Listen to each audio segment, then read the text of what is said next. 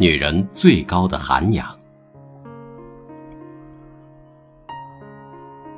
人人都说好女如佛，面如满月，目若青莲，低眉生慈，回眸肃穆，步步生莲，吐气若兰，行则上善，动则若水。每当我们提及菩萨像的时候，脑海里总会浮现出一个温婉可亲、端庄玉润的女性形象。菩萨不仅寓意女性姣好的容颜仪态，更涵盖了女性慈悲纯良的品质。菩萨本是佛教中的音译词，是菩提萨埵、摩诃萨埵的简称，可以翻译为。觉有情，即一切有情感、有灵性的生命觉悟之意。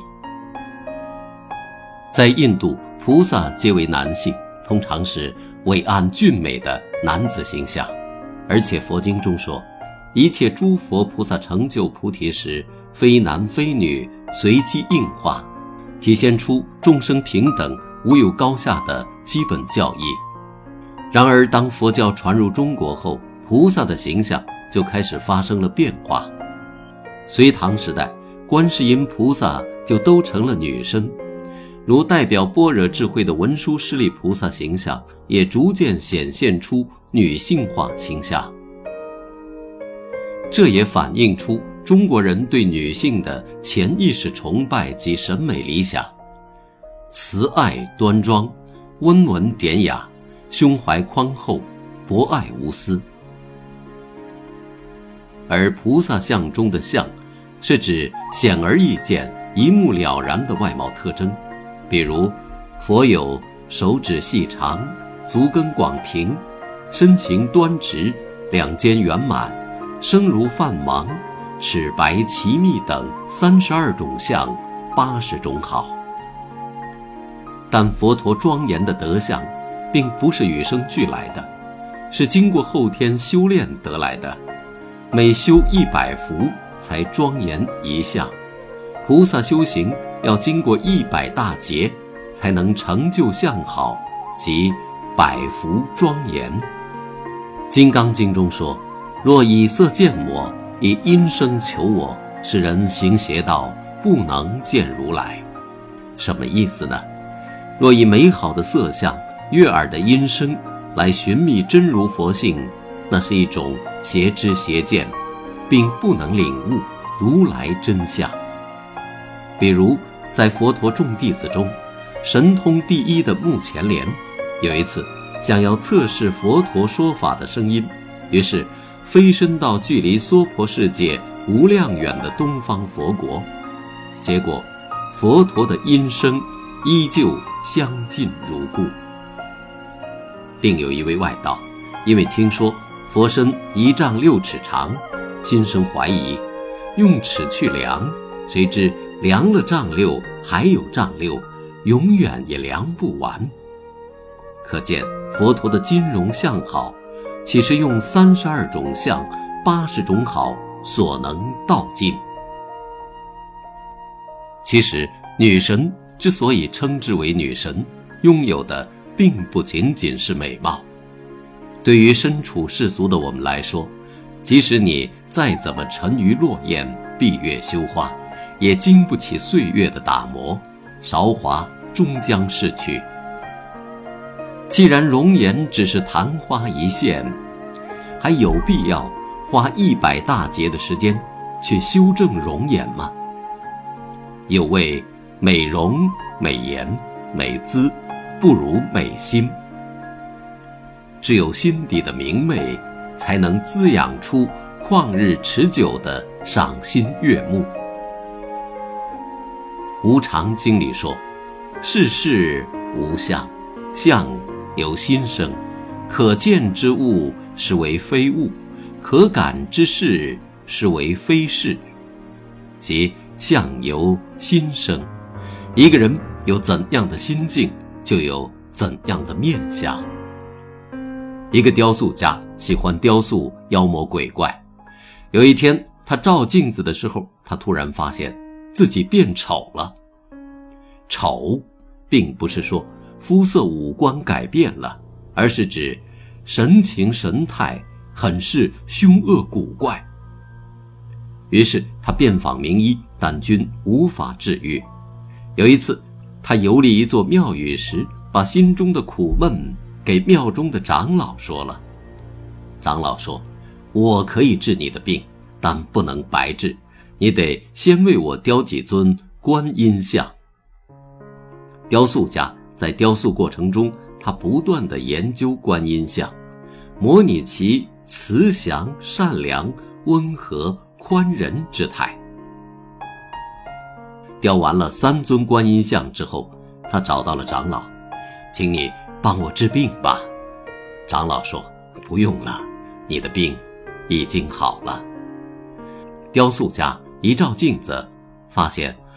五官果然已经变得神清气朗，这就是所谓的“相由心生”，心里想什么，你就像什么。如果你仔细观察，就会发现，人的相貌气韵每天都在发生着细微的变化，再端正的容貌也不会一成不变。可是，它一定会随着人心的动荡而此起彼伏。愁苦会生出相应的皱纹，快乐，则会有完全不同的欢颜。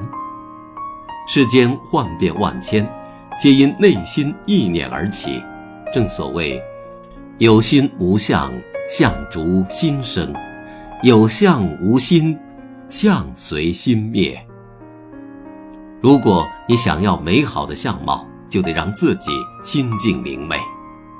曹雪芹写多愁多病的黛玉是这样写的：“两弯似蹙非蹙笼烟眉，一双似喜非喜含情目。”善良懦弱的迎春是这样写的：“肌肤微风，温柔沉默。”写精明强干的探春则是。俊眼修眉，顾盼神飞。忧郁的人眉头紧蹙，宽厚的人眼神温和，自信的人自然嘴角上翘。这些习惯年深日久，就改变了面相。同样，待人的谦卑，谈吐的优雅，读过的诗书，丰富的内心，都会投射在。你的面相当中，你以怎样对待生活，生活又怎样对待你，最终都会呈现在你的容貌上。平时我们都说以貌取人，其实说以相取人更为贴切，取的并不是美貌，而是好看。好看是眉梢眼角见清风明月。是举手投足里赏心悦目，是在最落魄的岁月里依然保持优雅与从容。上海永安公司四小姐郭婉莹，年少时美丽而富有，众星捧月。可在五十岁时，丈夫被划为右派，死于狱中，她被赶出大宅去刷马桶，直到食指变形。文革时期，即使他沦落到去扫厕所，他也要穿着旗袍。一袭旗袍上身，所有苦难在他的脸上就没了痕迹。在逼窄的楼道里，没有烤箱，他用煤球炉子也要蒸圣彼得堡风味的蛋糕。没了上等茶具，他用搪瓷缸子，每天也要雷打不动地喝自制下午茶。看书的时候用镊子翻书，尽量保持着从容优雅。这个上海的金枝玉叶用一生的经历告诉我们：一个人之所以优雅，并不在于外貌和财富，而在于内心的高贵。说一个人好看，绝非肤浅的美丽，它是一个人剥离了外表之后的素养。是放在瀚海人群里也能一眼分辨出的气场，这是灵魂的样子。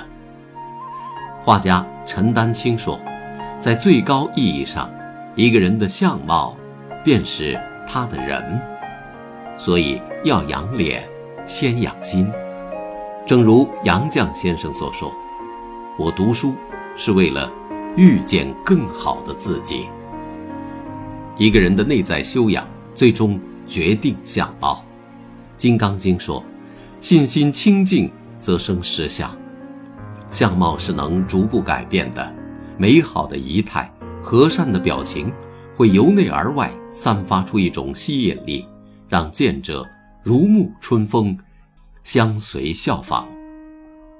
著名影星奥黛丽·赫本，年轻时风华绝代，老了。依然绝代风华，她为何能成为女神中的女神？秘密就在她的遗言里。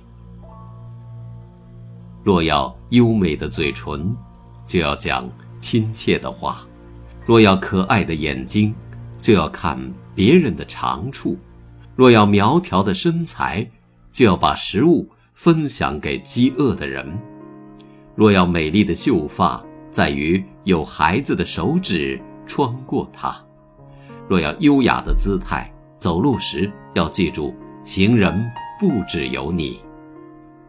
人之所以为人，是必须充满精力，自我悔改、自我反省、自我成长，而并非向人抱怨。当你需要帮助时，你可以求助于自己的双手。年老之后。你会发现，自己的双手能解决很多难题。一只手用来帮助自己，另一只用来帮助别人。若要好相貌，先要心灵美，相由心生，心地善良才是最高贵的相貌，这才是一个女人真正的菩萨相。